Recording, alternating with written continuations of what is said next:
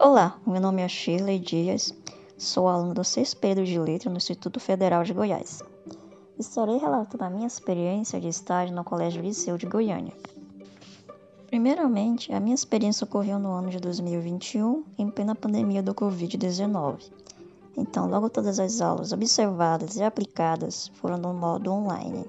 O estágio durou dois meses e meio e é dividido em três partes. O primeiro momento da experiência foi em conhecer o plano pedagógico da escola é, e também é, pautou-se em conhecer os planos pedagógicos da educação, no caso LDB, BNCC e PCNs. É, no segundo momento, iniciou a observação das aulas dos terceiros anos, por isso fizemos breves análises em nossas impressões sobre, essa, sobre essas né, e notamos como ainda professores e alunos estão se adaptando às aulas remotas. E diversos pontos foram observados com a tímida participação dos alunos, fatores como desânimo, dispersão, desmotivação e falta de interesse e dentre os outros que focam, foram né, alocados como consequência da pandemia, e outros fatores também técnicos e tecnológicos, como queda de internet, falta de energia e, no caso também, né, algumas pessoas né, menos favorecidas não tinham pacote de internet para acessar a aula.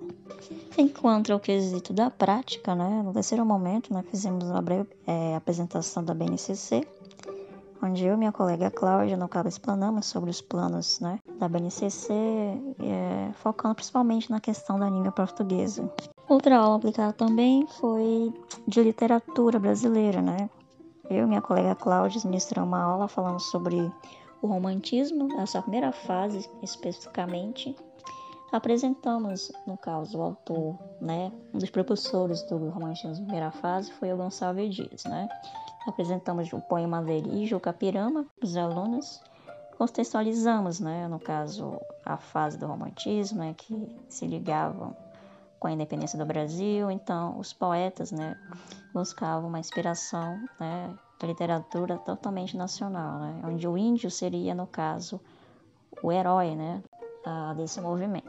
É, finalizamos a aula e damos continuidade no próximo dia na qual continuamos o conteúdo falando mais profundamente sobre o poema do Lijo Capirama, né? E ao finalizar, passamos o vídeo do, do autor de curta-metragem é, é, de animação, né, também, no caso, é, do Ítalo Cajueiro, né, que relata o triste acontecimento do ano de 1997, é, em qual o Índio Galdino né, foi incendiado cruelmente por cinco jovens em Brasília. No caso, esse vídeo aqui ele faz uma, uma contextualização, uma análise, né, mostrando o poema do Gonçalves Dias, do Juca Pirama, e com esse fadídico acontecimento né, de crueldade com o nosso maior herói, herói né, o brasileiro verdadeiro, que seria um índio. Então, após a, análise do vídeo, juntamente com poemas, foram feitas algumas pautas né, e diálogos com alunos sobre esse acontecimento. É, por fim, foi discutido, passou a atividade. A participação no estágio contribuiu imensamente para o meu desenvolvimento e experiência como futura docente. Através das observações de aulas remotas, pude notar os desafios, principalmente com relação a essa nova modalidade de ensino remoto. Embora as tecnologias nos auxiliem a suprir certas demandas, ela de certa forma deixa a desejar em outras.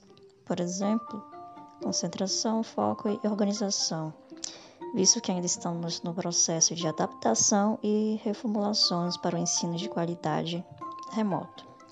Enquanto, como professores, temos que pensar em formas didaticamente estimulantes e menos sobrecarregadas em introduzir as aulas. O que importa é a qualidade, não a quantidade de conteúdos passados para os alunos, que acaba sobrecarregando nós mesmos e também eles.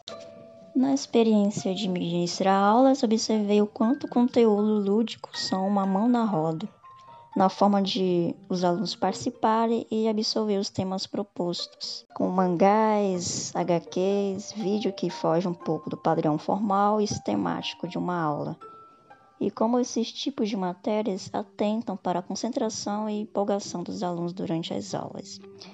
Por fim, essa experiência contribuiu grandemente para a minha formação acadêmica na área da licenciatura em letras e bem como para nossa construção identiária como futura professora de português, pois foi crucial conciliar as teorias vistas na graduação com as práticas pedagógicas de ensino.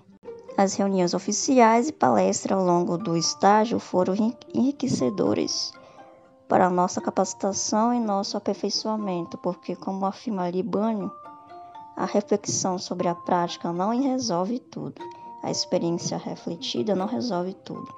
São necessários estratégias, procedimentos, modos de fazer, além de uma sólida cultura geral que ajuda a melhor realizar o trabalho e melhorar a capacidade reflexiva sobre o que é e como mudar. Assim, vivenciar a parte prática e não apenas trabalhar a teoria do que é ser um professor. O sucesso dessa jornada significa que o estágio foi realizado de maneira satisfatória. Agradeço às professoras preceptoras, como a Alita e a professora Marla, pelos auxílios e pelos conteúdos né, que auxiliaram na minha experiência. E agradeço também a demais colegas que me ajudaram nesse processo também. Desde já agradeço pela sua atenção. Até a próxima.